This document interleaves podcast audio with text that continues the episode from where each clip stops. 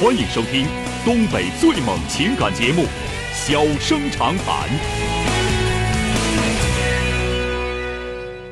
大家好，欢迎收听《小生长谈》。如果说您因为婚姻、家庭和情感方面的问题闹心、难受、憋屈、不愉快，都可以打电话，我们聊聊天、唠唠嗑，只负责陪您聊天，不负责给您解决问题。脾气不太好，敬请原谅。好了，下面开始节目。人间情话，小生长谈，欢迎拨打本栏目热线零四三幺八五八幺五幺幺幺八五八幺五九九九八五八幺五幺九九。微信用户可以在添加朋友一栏中查找公众号“中小工作室”并加为关注。节目直播期间可以直接留言或发表评论，节目外还可以收到我们为您推送的信息，倾听您的故事，分担您的忧愁。小生长谈，真心永相伴。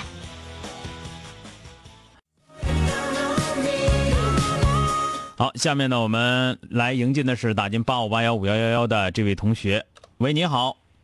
啊，那个老师你好。哎，你好，电话接进来了啊。经常跟家里长辈人听你节目，然后我就希望今天能尽量平复一下情绪，然后嗯然后把那个事情简单的说一下。嗯嗯，就是事情是这样的，就是嗯，我上初中的时候，就是初三还有那个就一百天毕业的时候，嗯。就我班有一个男生就跟我表白了，嗯。但是这个男生怎么说，就是班级里比较极品的那种男生，因为一般班级里初中嘛，就是比较混杂，肯定有很多学习和不学习的，嗯。然后他就属于那种，嗯，就是智商跟平常人都就一样，甚至还挺高，但是他就不学习，就一直在社会上就混啊那种类型的。然后他就跟我非常声势浩大的表白了，但是嗯我觉得还是挺幼稚的，然后也不可能和他怎么怎么样，然后就拒绝了。然后他就一直以各种方式就是表达那种情感，但是我觉得也挺无聊的，然后就一直就就很比较坚决的拒绝他。可是到高高中之后，他那个学习成绩就是上不了那个上不了高中，就只能去念技校。嗯，但是他就是又不想去念技校，所以他就是既没有出选择出去那个打工，也没选择去念技校，嗯就是在家整天家里供着他那样，就是那个玩乐什么之类的。嗯然后他刚刚毕业的时候就找了一个那个工作，但是我也不太清楚，就是听周围的同学说的。然后他每天还在那什么，就是那些社交网络上显摆着自己挣的还是自己挣的挺多，怎么怎么样的。然后又在社交网络上就是又什么争女友啊什么什么之类，就那些，反正就让我觉得很浮夸那种行为。嗯，然后所以我就能消停一会儿了。可是吧，从上学期开始，我们上晚自习九点半下课，然后他就嗯突然就就出现在我们学校门口附近，嗯然后拿那个绿绿色的那个就是手电筒，就是强光手电筒，然后照我打的那个出出租车，之后那个嗯就晃司机眼睛，然后后来过了几天。我也没敢搭理他，因为他在我们班什么的打架都大家都能看见，都特别特别厉害打架啥的。嗯我也不敢招惹他，然后平常他都是带个电棍带刀上学的那种类型。嗯之后，嗯，过了几天又把那个我和两个女生还有一个男生拼车一起打，嗯然后又把那个和我拼车的那个男生给打了。嗯但是我和那个男生就是只是拼车的一个关系，就莫名其妙把人家打了。嗯然后我当时就非常生气，我就报警了。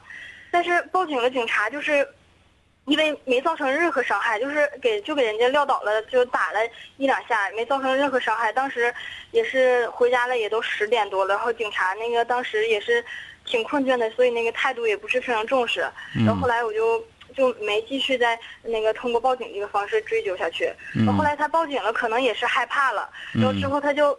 那个在社交网络上发布，他明天就离开这座城市了，怎么怎么之类的，然后别人都跟我这么说的，嗯然后我就以为这事儿就算过去了。可是最近他突然用一种特别极端的方式就出现在我的视野当中，嗯就是我每天早上坐公交上学，他就会穿的特别浮夸，穿那个自行车车队那个衣服，骑自行车，然后身后放着那个音箱，声音挺大的，然后就一直跟着我坐的那个公交车走，然后上学校，我们学校是在山顶上，嗯。当时就在好多学生的那个眼光中就这么骑上山顶上了，有的时候还会在我那个面前就把车车一刹车什么什么之类的，然后放学也跟着我，然后有的时候我放学，你们学校是封闭式学校吗？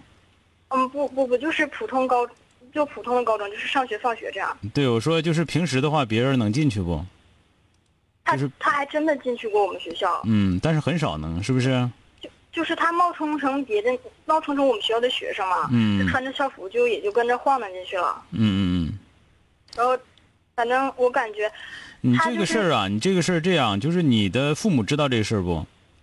我我知道，但是这个事儿我感觉还是挺难解决，应该是个滚刀肉的形式，因为他没还没触犯啥大法律。嗯我知道是这样的这个小地痞，就是小地痞，还没多大能耐，也就在学校门口耍一耍那种。社会上他还真没好，就是这么、呃这类人，也就欺负你们这样的，他有一套，听见没有？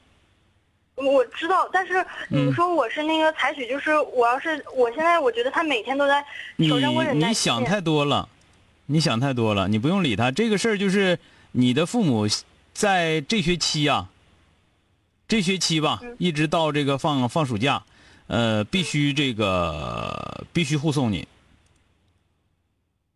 这个告诉他们啊，我我我我觉得有点困难啊。嗯，困难也不行。你父母如果不不护送的话，就得找一个你的哥哥呀，或者是叔叔大爷呀，因为你现在还未成年，知道吗？你属于未成年人，即使女孩成年了，也需要保护。那么哦你你这个状态就是需要保护的，啊，嗯，你这个不要有任何说的，哎呀，那我爸我妈工作忙，工作忙个六饼忙，一旦安全出问题了，那个工作挣多少钱有意义吗？但是我我家长那个方式我不是很认可，他们也想通过以暴制暴的方式，就是一招小偷那个。不用，没有必要，没有必要，你就告诉他，就是早晨送去，晚上接就可以了。听见没有？啊。嗯，就足够了。这个大概就是需要有一段时间，然后这货注意力转移了，就是他早晚有人管他，但是不，但是还真没有人管他。有早晚有人管他，你不知道，因为你太小了。他现在没啥大毛病，你们害怕，因为他确实没啥大毛病。但是这样积累下去，早晚会有大毛病。你跟他俩再整的话吧，就是用我们的话来说，就是好瓷器不能碰尿罐子，就见着疯狗躲着走，这个不算窝囊，听见没有？嗯嗯嗯，而且这个事儿必须引起你自己父母的注意，因为你是个女孩儿，你不像说那个男孩儿也不行，就是这个你是个小女孩儿，女孩儿的安全是必须要提到最重要的这个位置上去的。这个听到了吧？嗯。啊，然后对这种人的厌恶啊，不要变成以暴制暴。你要真厌恶他，你以后考警校。哦，我不太想以暴制暴，因为就刚空气就那么算了。因为以暴制暴这种臭无赖吧，暴没用，因为听见没有？嗯，对，要呃要不然那个最后，如果要是他真给你报警啥，最后吃亏还是你自己嘛。嗯，这个你就别说别的了，你就是赶紧告诉你家里重视点，把这事跟家里说一下啊。啊，行。好嘞，再见啊。哎。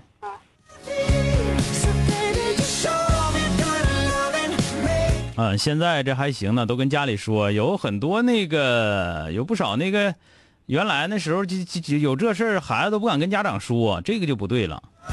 我说家长也不成功，这跟家长说，家长就必须重视起来。你别管这孩子是自己怀疑的多呀，还是咋地，毕竟一小姑娘吓唬一下犯不上啊。好了，今天就到这儿，明天接整。